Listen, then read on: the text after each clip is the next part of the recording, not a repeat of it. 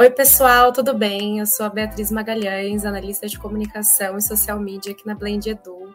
E esse é o Diversidade em Prática, podcast da Blend, focado em trazer cases de sucesso de empresas, tendências, dicas e outros conteúdos que tratam sobre diversidade e inclusão, para ajudar mais empresas a tirar a diversidade do papel e colocar em prática. E vamos lá, gente. Esse é o segundo episódio do nosso programa. Hoje a gente vai falar sobre como as empresas podem estruturar, implementar uma estratégia de diversidade e inclusão. E para isso a gente trouxe novamente a Talita Gelensky, que é fundadora e CEO da Blend. E dessa vez a gente vai falar um pouco mais sobre as principais dicas de como implementar esse processo, quais ferramentas podem ajudar nessa implementação, como acompanhar as melhores práticas e muito mais. Então, antes de começar o nosso papo, aproveita e segue a gente nas redes sociais. A gente está lá no Instagram e no LinkedIn como blend_edu. Então, por lá você pode também ficar por dentro das próximas novidades, do que a gente vai contar nos próximos conteúdos e lançamentos de outros episódios. E lembrando que o podcast vai ficar disponível nas principais plataformas de podcast e também no nosso canal do YouTube. Bom, vamos lá, Thalita, tudo bem? Obrigada por estar com a gente aqui de novo nesse segundo episódio. E conta um pouquinho também para a gente mais da sua experiência no setor e como que começou essa ideia em relação à Blend relacionada à diversidade e inclusão. Sou a Thalita, fundadora da Blend Edu.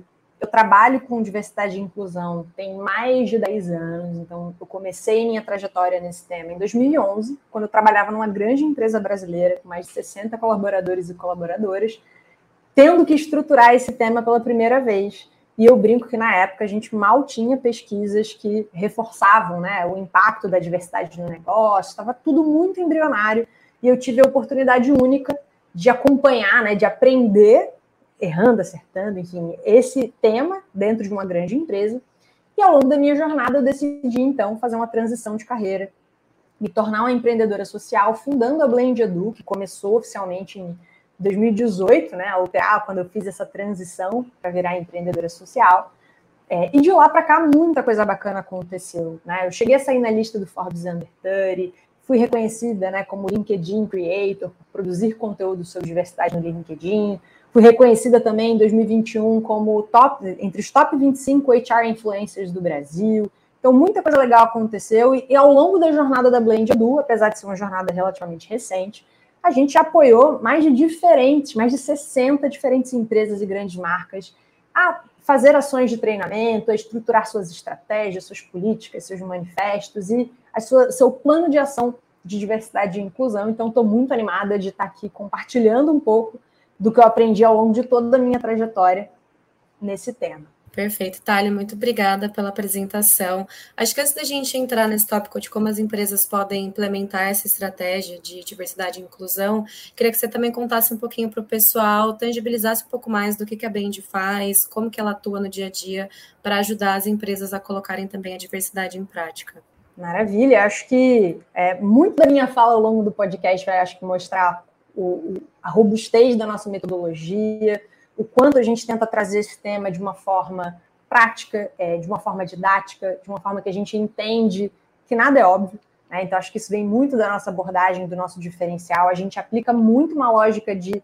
É, quase uma lógica de startup, mas com robustez e metodologias que a gente sabe que as grandes empresas precisam. O que, que a gente faz para o mercado de uma forma bem tangível em relação a produtos e serviços? Né? A gente tem alguns diferentes pilares de produtos. Um deles é a parte de consultoria, onde a gente ajuda a empresa a realizar um diagnóstico interno né, e pensar na sua estratégia de diversidade ou estruturar alguma ação mais específica. Então, projetos altamente customizados de consultoria.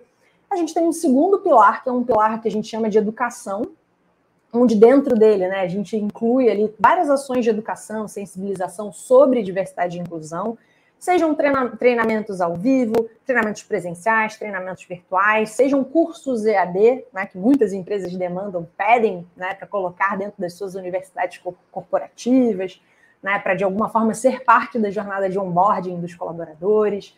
É, a gente também faz, né, dentro desse pilar de educação, é onde a gente também coloca a nossa comunidade é, empresarial com foco em diversidade e inclusão, né, num formato completamente digital que é a Diversidade SA. Então já fica a dica aí para quem quiser acompanhar, que é uma, uma ação que já foi reconhecida, um, né, um produto que tem um caráter tão inovador que a gente recebeu duas premiações internacionais.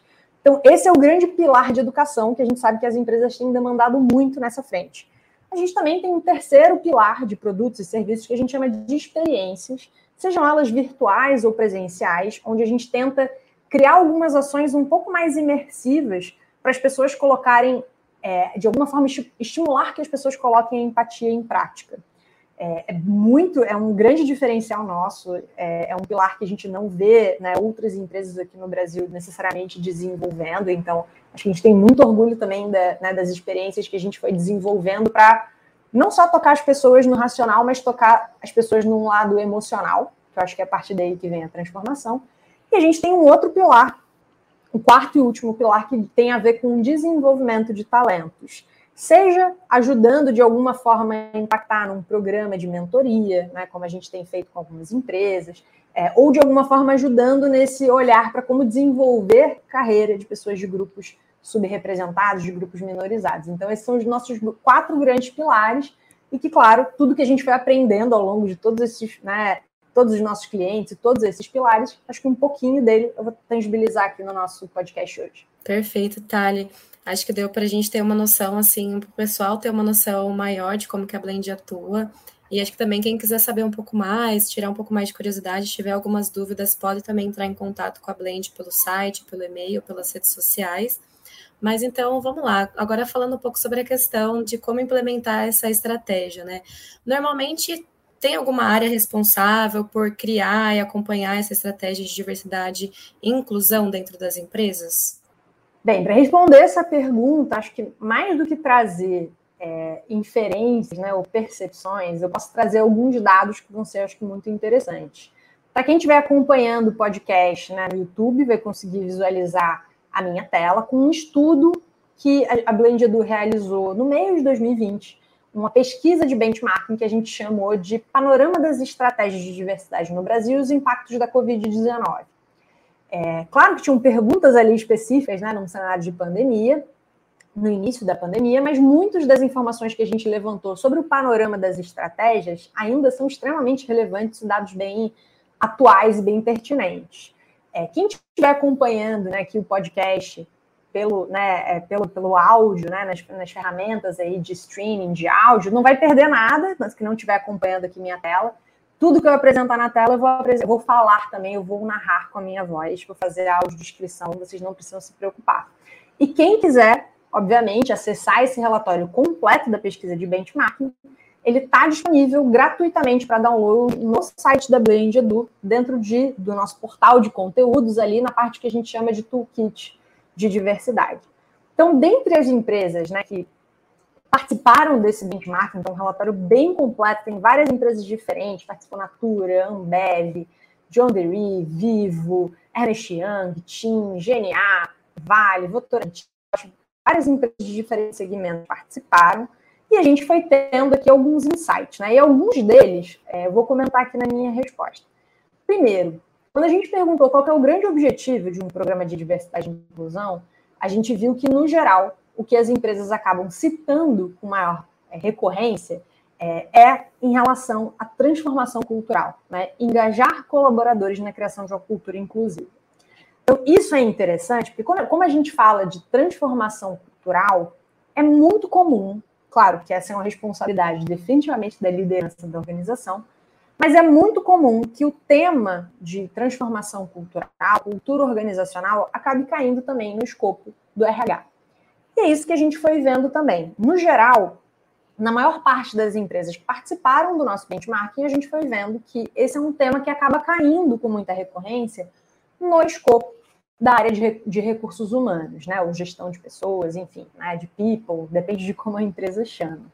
É, mas a gente também vê essa, né, o tema de diversidade e inclusão sendo liderado em menor percentual em outras áreas.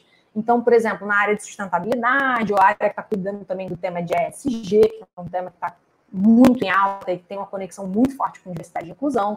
É, em alguns casos, a gente também vê esse tema na área, eventualmente, de marketing, ou sendo liderado né, por um squad, né, não necessariamente uma área, mas para empresas que têm um modelo né, menos é, menos departamentalizado, né? Então isso pode ser liderado por um determinado grupo. Mas em linhas gerais a gente acaba vendo esse tema dentro de um escopo de recursos humanos e tem uma série de outras informações que aqui no benchmarking vocês vão poder olhar e se inspirar a partir de boas práticas do mercado e entender o que vocês podem também aplicar na realidade de vocês. Perfeito, eu acredito que deu para ter uma ideia assim de que no geral as áreas de RH, marketing, comunicação geralmente ficam um pouco mais responsáveis, né? Mas a gente também pode falar que, na verdade, é um compromisso transversal e até cultural, assim, também das empresas, né? Para começarem também a implementar esse tipo de, de estratégia. Não, excelente, excelente ponto, excelente colocação, porque de fato as pessoas têm muita essa inferência, né? De que, ah, então esse é um tema de RH, ah, lá vem RH com pauta de RH mas é um tema que impacta todo o negócio. Impacta como você está fazendo atendimento a seus clientes, se você está desenhando produtos, tecnologias, serviços que são acessíveis para pessoas com deficiência, se as suas mensagens de marketing, publicidade são inclusivas, é, né? Então a linguagem que você está usando, as imagens que você está usando, então isso perpassa a empresa como um todo. É como a gente, é como a gente brinca, né? Eu falo assim, é como se fosse inovação uma empresa que quer se tornar inovadora, muitas vezes ela tem uma área de inovação dentro da empresa que é quem está puxando o assunto, ou quem está estruturando algumas ações, né? Mas esse é um assunto que, assim, não é só a área de inovação que tem que ser inovadora, né? Todas as áreas, né? Esse tem que ser um traço da cultura organizacional. Então, é importante a gente fazer essa conexão com outros temas para entender a, a, o peso e a importância do tema de diversidade na organização. Perfeito, acho que é um ponto que a gente pode até puxar como um equívoco até que as empresas podem acabar cometendo, né, de achar que essa é uma obrigação, uma responsabilidade de, ter, de determinadas áreas, e até trazendo por esse ponto, assim, quais outros erros ou equívocos também, os principais problemas que as empresas podem enfrentar durante esse processo, que você pode trazer aqui para a gente, justamente para evitar que cometam esse tipo de, de deslize durante a implementação dessas estratégias. Olha, esse poderia, eu acho que, ser tópico de um outro podcast só para falar sobre isso. Com certeza a gente teria muito, muitos insights, muitas dicas para dar, né? Porque o erro também tem o seu papel didático, né? De ensinar a gente a partir do erro. E a gente vê alguns equívocos que são muito comuns, né? No dia a dia das empresas, quando elas começam a tentar começar a estruturar esse tema, mas ainda não tem muita, não são tão especialistas, não entendem muito bem o assunto, não sabem muito por onde começar. Eu cheguei, inclusive, a escrever um artigo na revista HSM, né, no blog da HSM Online, que eu sou colunista. Então, vocês podem achar né, no blog da revista HSM, tem lá a minha coluna. E acho que o primeiro artigo que eu escrevi na HSM foi cinco motivos do porquê as estratégias de diversidade falham. É, vou citar aqui alguns deles, né, e vou até comentar alguns outros, mas quem quiser também ler o artigo consegue ver todos os detalhes, né, de por trás de cada um de, dos que eu citar aqui. Mas vou comentar alguns, né? Primeiro ponto que eu acho que é muito importante, que muitas empresas acabam errando, é não criar uma, uma conexão entre o tema de diversidade e inclusão e a estratégia da empresa. Porque se isso não for uma estratégia da empresa, se isso não for um valor, se isso não for um propósito que a empresa tenha, é, isso provavelmente não vai se tornar prioridade. Né? Então, você precisa conectar os assuntos, e claro, tem empresas que chegam é, a ter o cenário mais avançado, que é inclusive colocar diversidade e inclusão como um objetivo da estratégia do negócio, né, da estratégia da empresa como um todo, às vezes até gerando, por exemplo, né, é, impactando remuneração variável, bônus. Existem algumas empresas que já conseguiram avançar nesse sentido. Mas a realidade é que muitas empresas têm outros objetivos também de negócio, mas que no final a gente pode entender que diversidade e inclusão impacta aquele objetivo. Né? Então, vou dar um exemplo. Se você está numa empresa de varejo que tem como objetivo expandir para outros mercados, né, ou continuar crescendo em relação ao público né, de clientes, de consumidores, não tem como a gente não pensar em como é, atender necessidades de clientes diversos. Se você quer expandir o seu, né, o seu público de clientes, você precisa ter diversidade dentro da sua empresa para que essas pessoas consigam pensar em ideias de produtos e soluções que atendam necessidades desses clientes diversos. Né? Então, assim, quando a gente consegue conectar o tema de diversidade com a estratégia do negócio, isso com certeza ganha muito mais força. Então, esse é o primeiro erro que muitas empresas né, é, acabam não fazendo. Segundo, que eu acho que é um dos, assim, top, de fato, ele está ali no top 2, acho que, dos maiores equívocos, é quando a empresa começa a estruturar ações de diversidade, um programa de diversidade, mas não pensa em governança, não pensa em quem vai fazer o quê, qual o papel e responsabilidade de cada um, qual que é a diferença entre o papel de uma pessoa da alta liderança, que às vezes está apoiando o tema e atua como embaixador, embaixadora, sponsor, né, na palavra em inglês que muitas empresas usam, é, qual a diferença do papel desse embaixador e embaixadora para um grupo de afinidade, por exemplo? Então, você precisa pensar em quais são esses atores, qual o papel e responsabilidade de cada um, qual que é o nível de autonomia que cada um tem, qual que é o papel de cada um, né? Como cada um vai contribuir para essa estratégia para que você consiga avançar no seu programa de diversidade de uma maneira muito mais consistente. Muitas vezes o programa começa a se desmantelar no meio porque não tem uma boa governança, não tem clareza em relação a papéis, responsabilidades e governança do projeto. Esse é o segundo maior equívoco, e a gente tem até alguns materiais dentro do, do site da Blend Edu falando né, do canvas da governança de diversidade, enfim, algumas dicas de como a empresa pode estruturar sua governança. Terceiro maior erro, é, muitas vezes, inclusive por essa falta de governança, existe uma sobrecarga dos grupos de afinidade. A empresa muitas vezes cria um grupo de afinidade, ou mais de um grupo de afinidade, e acha que esse grupo, que é formado por colaboradores, estão engajados, que voluntariaram para apoiar a estratégia, acham que essas vão ser as pessoas que por si só vão conseguir resolver todos os problemas estruturais que a empresa tem. Isso é um equívoco. O grupo de afinidade, claro, ajuda muito, pode ser um, um ator, um agente fundamental para sua estratégia de diversidade, mas os grupos de afinidade não vão conseguir sozinhos ter a estrutura e a robustez e o olhar especialista para, às vezes, mudar alguns processos e, e, algumas estruturas que dentro da empresa estão muito consolidadas. Então, esse é um outro equívoco que as empresas acabam cometendo, sobrecarregando e depositando uma expectativa que muitas vezes acaba frustrada em relação aos grupos de afinidade. Quarto erro que eu vou destacar, né? Às vezes você não ter nenhum apoio da alta liderança. E aí vai ser muito difícil avançar, né? É, porque se você não tem nenhuma pessoa da liderança que acha que aquele tema é importante, as empresas, né, os demais né, níveis de liderança, né, ou os colaboradores como um todo vão entender que aquele assunto, aquele tema não é, também não é relevante, não é prioridade. Então, não ter né, uma, um embaixador ou embaixadora, um sponsor da alta liderança, pode fazer muita falta para você no programa de diversidade. Quinto erro, muitas vezes a empresa não cria um senso de comunidade, né, de envolver os colaboradores na criação das suas estratégias. Então, isso também é um equívoco, porque a gente precisa gerar uma transformação cultural top-down, a partir do exemplo da alta liderança, né, de de cima para baixo, como a gente costuma dizer, mas a gente também precisa fazer um movimento que a gente chama de bottom-up, de baixo para cima. A gente também tem que ter uma liderança informal de colaboradores que às vezes não estão em cargos de gestão se envolvendo, contribuindo e colaborando com as ideias. Né? Então, é, esse é um quinto ponto que destacaria. E a gente ainda tem outros dois que eu poderia adicionar. Né? Então, muitas vezes as empresas não necessariamente trabalham de forma consistente ao longo do ano inteiro sensibilização e educação dos colaboradores. É, então, as empre... os colaboradores às vezes não entendem a relevância daquele assunto, né? E aí a empresa às vezes só trabalha algumas datas, né? Não, no Dia Internacional da Mulher a gente faz uma coisa, no Dia da Consciência Negra eu faço ali uma ação. Isso às vezes cria até uma sensação dos colaboradores de que ah, a diversidade é um tema para falar no dia tal, né? Não é um tema relevante o ano inteiro.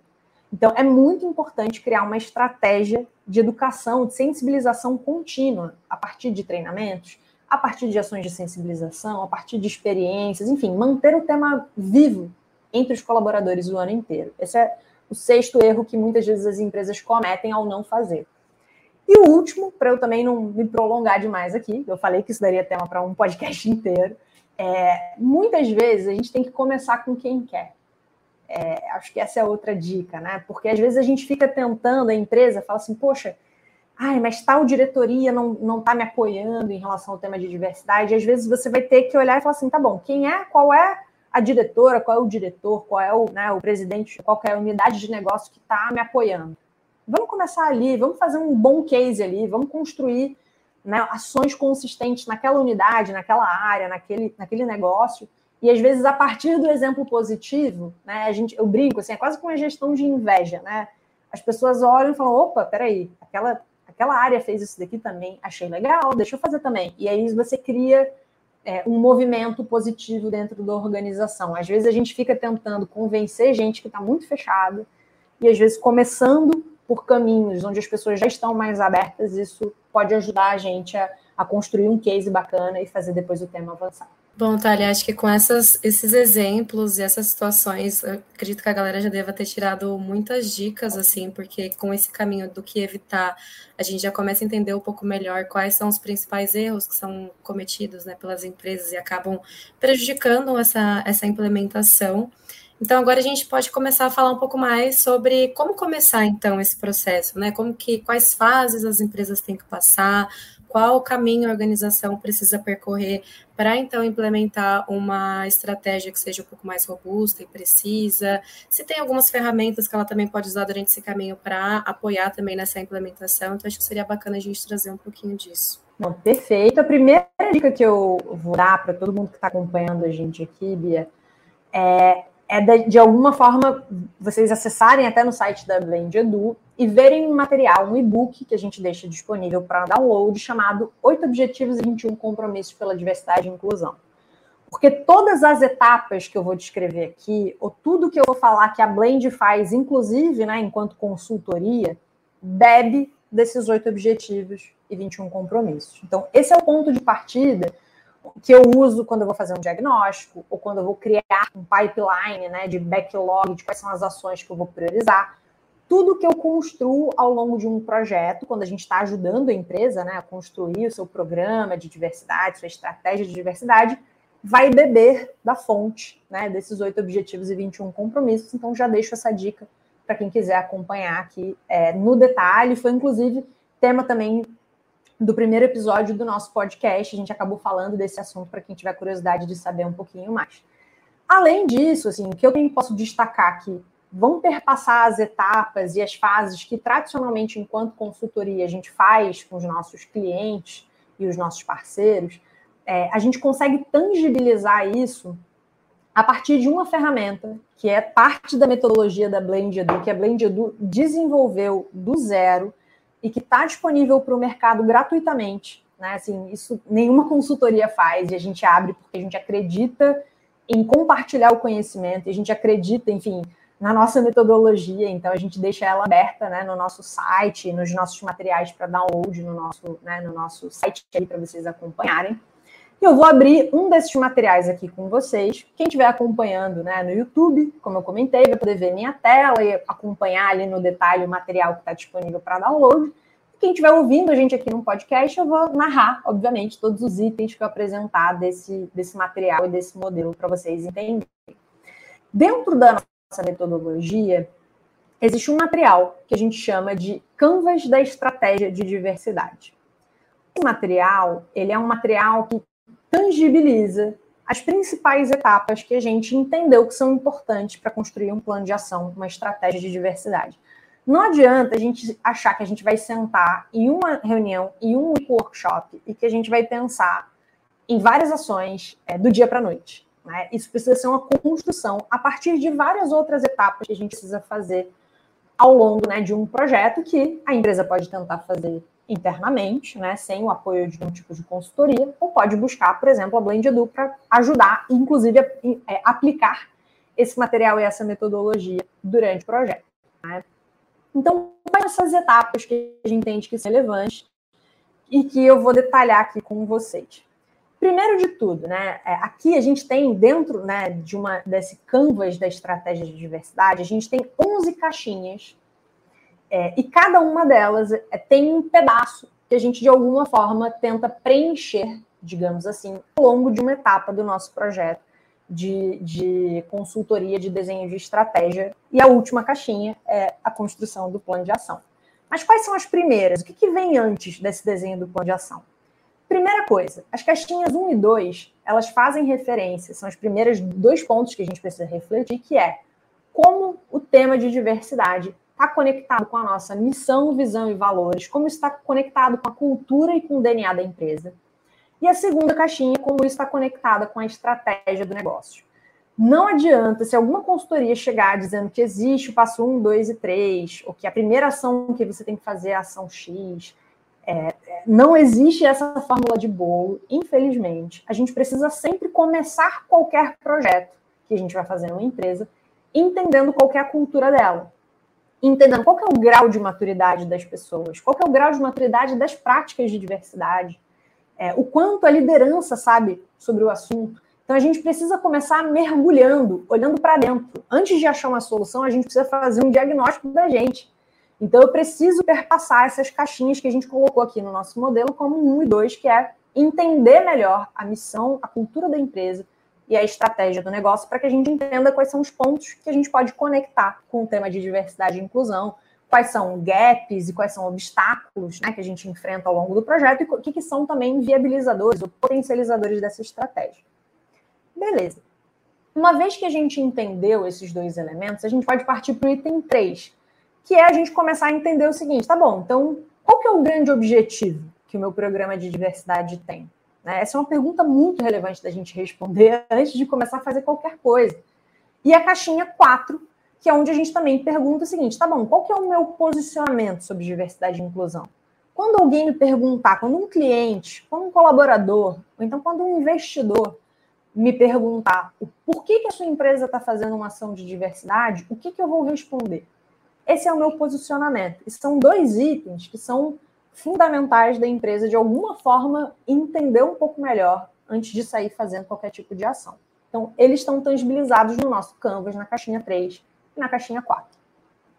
Logo em seguida, a gente parte então para o que eu falei, que é um grande equívoco que as empresas normalmente cometem, e a gente tenta trazer na nossa metodologia uma segunda parte. Depois de fazer esse diagnóstico inicial, de entender melhor a cultura da empresa, a gente entende que a gente precisa também é, mapear áreas, né, que é a caixinha 5, que a gente está chamando de áreas chaves, ou stakeholders, né, que é a palavra em inglês que a gente acaba usando também, majoritariamente internos, mas a gente também pode mapear algumas áreas chaves externas à empresa, de alguns parceiros e tal, e entender quais são áreas que eu vou convidar para participar de um grupo de trabalho de diversidade e inclusão.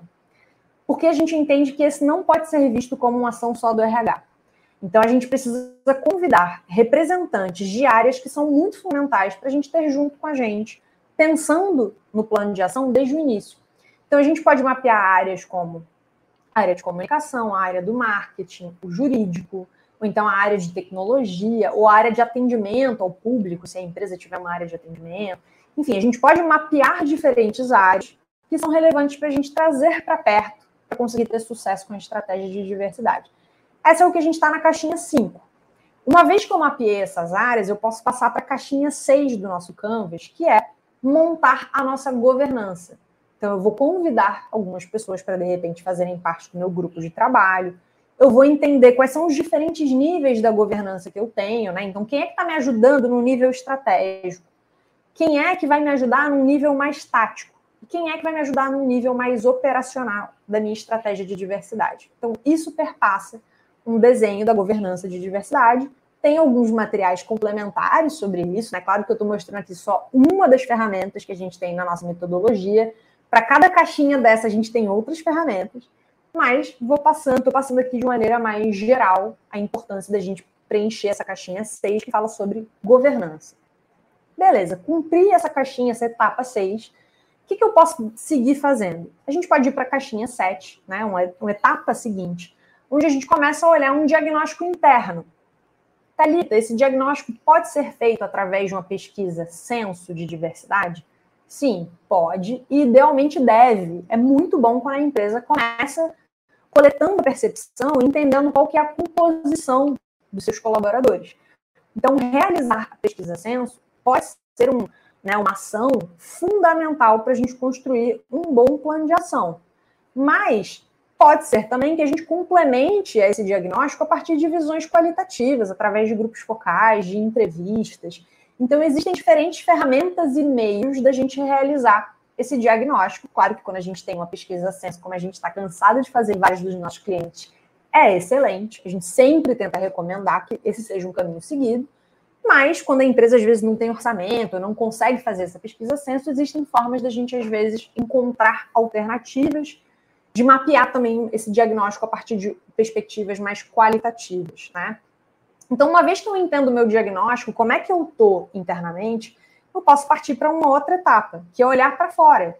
Eu já olhei para dentro, agora eu preciso olhar para fora. O que, que eu posso ver como um benchmarking? O que, que os meus concorrentes na minha indústria estão fazendo? Ou então, o que, que os meus concorrentes por talento, que não necessariamente são da sua indústria, o que, que eles estão fazendo, que são bons exemplos? O que está que o mercado está praticando que eu posso me inspirar e que eu, de alguma forma, posso aprender a partir daquela boa prática? É isso que você vai refletir na caixinha 8. Na caixinha 9, na próxima etapa, o que, que você vai fazer? Tá bom, quais são as dimensões que eu quero endereçar? Né? Assim, quais são recortes de diversidade que eu quero trabalhar? Como gênero, raça, inclusão de pessoas com deficiência, inclusão da comunidade LGBTQIA, geração, inclusão de pessoas em situação de maior vulnerabilidade social, refugiados, por aí vai. Existem vários temas que podem ser trabalhados. E aí eu pensar em quais são os mais críticos, que às vezes eu preciso endereçar de uma maneira mais direta né, no meu dia a dia. É o que eu vou fazer na caixinha 9. Na caixinha 10, eu vou refletir sobre esses grupos né, subrepresentados, minorizados, que eu de alguma forma analisei. Quais são necessidades que esses grupos têm que eu não estou atendendo hoje enquanto organização? A partir desse mapeamento de necessidades e a partir de tudo que a gente fez até aqui, né, diagnóstico, um olhar para benchmarking externo, né, boas práticas externas, enfim, olhando tudo isso, vai ser muito mais fácil a gente chegar na última caixinha do nosso canvas da estratégia de diversidade e inclusão, que é o desenho do plano de ação. É muito mais fácil eu pensar em ações efetivas que resolver, às vezes, raízes né, do meu problema, depois que eu fiz todas essas etapas anteriores. E é assim que a gente constrói a nossa metodologia, né? A forma que a gente construi a nossa metodologia, que a gente aplica com os nossos clientes e que a gente disponibiliza aqui para o mercado, né? Como um insight de aprendizagem e que a gente, inclusive, está abordando aqui no, no podcast. Então, mesmo que você seja uma pequena empresa que né, às vezes não tem um orçamento dedicado para diversidade e inclusão, ouvindo esses conteúdos, é, acessando os nossos materiais, talvez você já encontre as ferramentas que você precisa para implementar de maneira muito efetiva suas ações e sua estratégia de diversidade e inclusão. Nossa, Thalia, acho que com esse material deu para o pessoal assim tangibilizar bem como começar esse passo a passo. Então, acho que é até legal a gente fazer um resumo rápido assim do, do que, que a gente passou. Que então, primeiro a, a empresa precisa resgatar o seu valor, qual a sua visão, estratégia de negócio, como uma forma de realmente olhar para dentro, iniciar esse diagnóstico. Então, é importante a empresa realmente ter esse momento de sentar e colocar realmente tudo num papel, né? Encontrar ali as áreas aliadas, quem que vai estar tá ali, digamos assim, para juntar esse grupo de trabalho de diversidade e inclusão, montar essa governança e evitar justamente aquele erro que a gente falou lá atrás. Então, depois de olhar esse diagnóstico interno, né, por meio de uma pesquisa censo, por exemplo, outras ferramentas, é entender também um pouco melhor o cenário, né, da empresa. Então, até antes de olhar para fora, que às vezes as empresas podem até ter esse esse anseio, né, de ver primeiro o que está acontecendo externamente, e às vezes acaba até deixando passar o que está acontecendo com as equipes e as pessoas que compõem ali o time. Então, acredito que esse ponto de entender as dores, né, as necessidades dos grupos minorizados que estão ali e compõem o time da empresa é super importante. Até trazendo esse ponto, às vezes pode até surgir um pouco dessas dúvidas das empresas, no, no, por exemplo, no sentido de, ah, eu tenho um grupo ali minorizado que pode estar tá acontecendo alguma situação específica, e eu vou começar a desenvolver uma estratégia de diversidade e inclusão, então eu tenho que priorizar primeiro esse tipo de recorte, ou eu tenho que olhar para tudo e fazer algo que seja mais 360? Então, um exemplo, né, a empresa identificou ali que tem um problema mais voltado para a questão de gênero, mas também tem outras questões sobre raça ou, ou, questões de pessoas com deficiência. Então, como que a empresa pode começar também esse processo? Tem alguma dica que a Blend traz nesse sentido? Ótima pergunta, porque inúmeras vezes, quando a gente está fazendo né, reuniões com, com clientes ou com potenciais clientes, as pessoas me perguntam: ah, qual dimensão eu priorizo? Né? Qual recorte eu priorizo? Né? Por onde eu tenho que começar? É, e primeiro, também não tem uma resposta única, né? Infelizmente, é, não tem. Mas o que eu sempre respondo para as pessoas é o seguinte: na, se a sua empresa quer trabalhar o tema de diversidade e inclusão é, e não cometer o erro que a gente chama de diversity washing, né? Que é, é, é um termo em inglês que a gente pode tentar traduzir como uma lavagem de diversidade, e tem até artigos no blog da Blend Edu falando sobre isso. É, para não parecer que é algo da boca para fora, você precisa entender que diversidade e inclusão é meio que um jogo de tudo ou nada. Né? Como assim? Não adianta a empresa virar e falar, não, vou só trabalhar gênero. Só que aí alguém vai te perguntar, tá bom, mas e a vivência das mulheres negras, né? Que quando a gente olha todos os indicadores, né, estão na base da base da base da pirâmide. Você não vai contemplar na sua ação? Ou então, outra pergunta que pode vir, né, no recorte de gênero. Ah, mas e você tá, quando você está falando de ações de gênero, você também está incluindo a vivência de mulheres trans, né? É, dentro desse escopo, que também são, né, é um grupo que está em extrema situação de vulnerabilidade, que não acessa também as oportunidades, é, ou você está contemplando também a vivência de mulheres lésbicas ou de, né, de alguma forma, mulheres né, com deficiência. Então, assim, não tem como eu só virar e falar, não, mas eu só vou trabalhar gênero, eu não quero trabalhar raça, não quero trabalhar deficiência. Porque se isso for uma estratégia que você adotar, você vai cair em algo né, que não vai ser consistente e que isso vai acabar né, parecendo que você está trabalhando o tema só da boca para fora. Então, o que, que acontece? Se você vai falar de diversidade e inclusão, você precisa estar disposto ou disposta a entender todos esses recortes, né? a ter uma abordagem que a gente chama interseccional, que entende que todos esses temas de alguma forma se interconectam. Né? Então, acho que esse é um primeiro ponto. Claro, você não pode ignorar determinados recortes.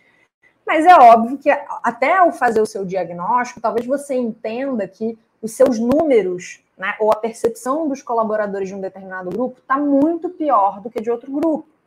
Né? Então pode ser que você olhe os seus indicadores e você fale o seguinte: poxa, eu não tenho um problema tão crítico quando a gente está falando de representatividade de mulheres em cargos de liderança ou em posições em diferentes níveis da organização, mas o quanto essas mulheres também são diversas, né? Como é que está a minha representatividade racial? Então você pode criar algumas priorizações em relação às ações que você vai fazer, mas você precisa estar sempre disposto, enquanto organização, a debater, a falar e trabalhar direto ou indiretamente todos os assuntos. Podem ser que algumas ações mais fortes você realize num recorte. Então, por exemplo, o programa de trainee da Magalu, né, que se popularizou e as pessoas discutiram nos últimos anos, que foi um programa de trainee voltado para pessoas negras, ele foi uma ação que foi priorizada naquele, né, naquele ciclo em relação à perspectiva racial, porque eles entenderam que a partir de análises, inclusive de indicadores internos, esse era um dos maiores gaps que eles tinham em relação a uma perspectiva de liderança, né? E um gap muito grande em relação aos dados do Brasil né, do quanto essa população é representativa no Brasil. Então, isso que eu estou querendo dizer, você vai precisar olhar para todos os temas, mas você pode criar algumas ações específicas para recorte, para potencializar, às vezes, um determinado indicador. Né? Então, a grande, a grande dica que eu deixo é isso: é um jogo de tudo ou nada. Para falar de diversidade, a gente tem que estar disposto a entender todos esses recortes e, de alguma forma, acolher né, diferentes perspectivas e desafios que vão vir com todos eles. Não, perfeito. Eu acredito que deu para o pessoal pegar um pouquinho que não existe uma resposta 100% correta, né? Acho que tudo depende do diagnóstico da empresa, de qual momento, qual o nível de maturidade que ela está ali em relação à diversidade e como que ela está aplicando essas, essas ações, esses projetos. Inclusive falando assim um pouco de uma empresa ou de organizações que já estão nesse processo de implementar, que já estão um pouco mais caminhando assim nesse, nessa implementação, como que elas podem acompanhar assim as melhores práticas do mercado, como que ela pode se manter atualizada, o que, que ela pode fazer também para continuar nesse tema, porque como você falou, é um tema vivo, né? Então não tem também uma receita que você para ali e já está tudo feito, né? Então acho que seria bacana ouvir um pouco desse lado também. Excelente. A primeira dica que eu dou, né, é, é a empresa, enfim, as pessoas que estão aqui, às vezes, até profissionais, né, não necessariamente uma pessoa que está representando a organização, mas uma pessoa curiosa que está acompanhando esse podcast. A primeira dica que eu dou é que vocês olhem, né, dentro da, do site da Blend Edu, a gente tem uma parte que fala um pouco do manifesto do movimento que a gente chama diversidade em prática. É, existe, né? A gente está estimulando, claro que é um processo, né? Mas a gente cada dia mais a gente tem estimulado que as empresas e indivíduos profissionais nas suas redes sociais, pessoais ou profissionais, né, ou institucionais da empresa, compartilhem boas práticas, né, ou exemplos positivos, inspiradores de diversidade e inclusão, usando a hashtag diversidade em prática. Dessa forma, isso pode qualquer pessoa vai poder buscar a hashtag diversidade em práticas e a partir dali já ver vários exemplos inspiradores, né, de quase que uma corrente do bem, assim, né, de coisas positivas e exemplos bacanas que existem no mercado. Então, façam parte. Primeira dica é isso, façam parte, né? É, utilizem a hashtag e fomentem esse movimento que a gente chama de diversidade em prática. Além disso, como eu falei algumas vezes aqui, é, dentro do site da Blade Edu, a gente tem um portal de conteúdos, um toolkit de, com várias ferramentas e materiais de diversidade gratuitos. Então, acessem esses materiais, façam o download, porque tem muita coisa bacana que vocês conseguem aprofundar, inclusive o próprio Canvas da estratégia de diversidade, né, que é a nossa metodologia que eu comentei aqui com vocês, está disponível para download, então aproveitem né, todas essas ferramentas que estão disponíveis. E por fim, a outra dica que eu também posso dar acompanhem e acessem, né, vejam ali um pouquinho, saibam um pouco mais sobre uma comunidade empresarial chamada Diversidade SA, que a Blend Edu lançou no meio de 2020. É, essa é uma comunidade empresarial, então as empresas que estão comprometidas com esse tema podem fazer parte, colocando ali, né, dentro da comunidade digital, pessoas né, que estão na sua governança de diversidade, que fazem parte ali do grupo de trabalho, dos grupos de afinidade que estão botando, né, de alguma forma, implementando as ações né, e colocando em prática todas as ideias. Essas são as pessoas que acessam a comunidade e que vão ter a chance de acessar conteúdos exclusivos, cursos online, a gente faz eventos ao vivo sobre cases de mercado todo mês, a gente faz masterclasses com pessoas renomadas do mercado, então é um, uma ferramenta muito poderosa para você fazer benchmarking com outras organizações, acompanhar os principais conceitos e boas práticas do mercado e seguir avançando na sua estratégia de diversidade. Perfeito. Acho que para fechar, a gente pode só deixar uma dica geral de como que a Blend também pode apoiar nesse processo, que eu acho que tem bastante material, bastante informação, mas acho que seria bacana as empresas entenderem um pouquinho mais assim de como que a Blend pode estar ali lado a lado na implementação de toda essa de toda essa ação. Perfeito, assim, acho que foi um pouco do que eu comentei é, no início, né? Assim, a Blend pode apoiar as empresas, né? Enquanto fornecedor, então a gente pode estar né, ao lado das organizações ajudando a desenhar desde o primeiro dia ali essa estratégia de diversidade, a fazer né, o diagnóstico qualitativo sobre a análise da cultura, entender né, boas práticas, né, entender, fazer algum tipo de diagnóstico também quantitativo né, de uma pesquisa censo. Então a gente pode percorrer, ajudar a empresa a percorrer todas as etapas que eu comentei aqui né, do projeto, do Canvas, da estratégia de diversidade, inclusive chegando na etapa final, onde a gente ajuda a empresa a fazer a priorização é, das práticas, das ações que são mais relevantes para a realidade dela. E depois que a gente faz todo esse canvas, né, e ajuda a empresa a desenhar governança, enfim, preencher cada etapa e chegar na sua estratégia final, a gente entende que a diversidade SA, a nossa comunidade empresarial, ela é uma grande ferramenta de sustentação para que as equipes, né, que estão implementando as ações, elas possam continuar contando com o apoio pontual da nossa equipe, né, um, né, um, um apoio consultivo e um, né, um grande mapeamento ali de benchmarking com as outras organizações para seguir implementando e avançando, porque eu acho que a nossa grande missão é, permitir que a empresa, ao longo do tempo, ganhe autonomia. A gente não quer criar uma relação de dependência, né? Eu não quero que a empresa, ah, fechei consultoria com a Blend Edu, agora eu dependo da Blend Edu para tudo. Não, a gente quer ajudar a empresa a, a educar, a sensibilizar a sua equipe interna, empoderar a equipe interna para que ela possa, com o tempo, implementar essa estratégia com autonomia. Então, acho que é isso que a gente tenta fazer ao longo desse processo. Perfeito, Thalia. Eu acho que a gente conseguiu fechar esse papo da melhor forma possível. Infelizmente, a gente chegou ao fim de mais um episódio do podcast Diversidade em Prática. Queria agradecer de novo a Tarita pela presença, pelo tempo disponibilizado também, e também por ter aberto todas essas dicas, a metodologia da Blend, ter contado um pouco mais a fundo sobre como as empresas podem implementar essas ações. Então, se você que está ouvindo a gente gostou desse conteúdo e você acha que pode te ajudar, não deixe de compartilhar também com mais pessoas da sua empresa ou com outros profissionais que você acha que também estão nessa jornada e tem esse tipo de dúvida. A gente espera que vocês tenham gostado desse conteúdo de hoje, então acompanhe a gente nas redes sociais, a gente está no Instagram, no LinkedIn, como arroba. Então vocês também, inclusive, podem mandar sugestões, continuar acompanhando a gente para acompanhar o lançamento de novos materiais, de outros projetos que a gente vem lançando também. É, lembrando que se você tiver interesse em contatar a Blend para falar um pouco mais sobre como implementar esse processo na sua empresa, você pode contatar a gente pelo e-mail contato@blend-edu.com. Então a gente está aí à disposição também para conversar um pouco mais sobre como pode te ajudar nesse processo. Também podem falar com a gente pelas redes sociais. Mandem as suas sugestões, dúvidas, ideias de próximos temas, que a gente também está aberto a todo tipo de sugestão. A gente espera que vocês tenham gostado das dicas e até o próximo episódio.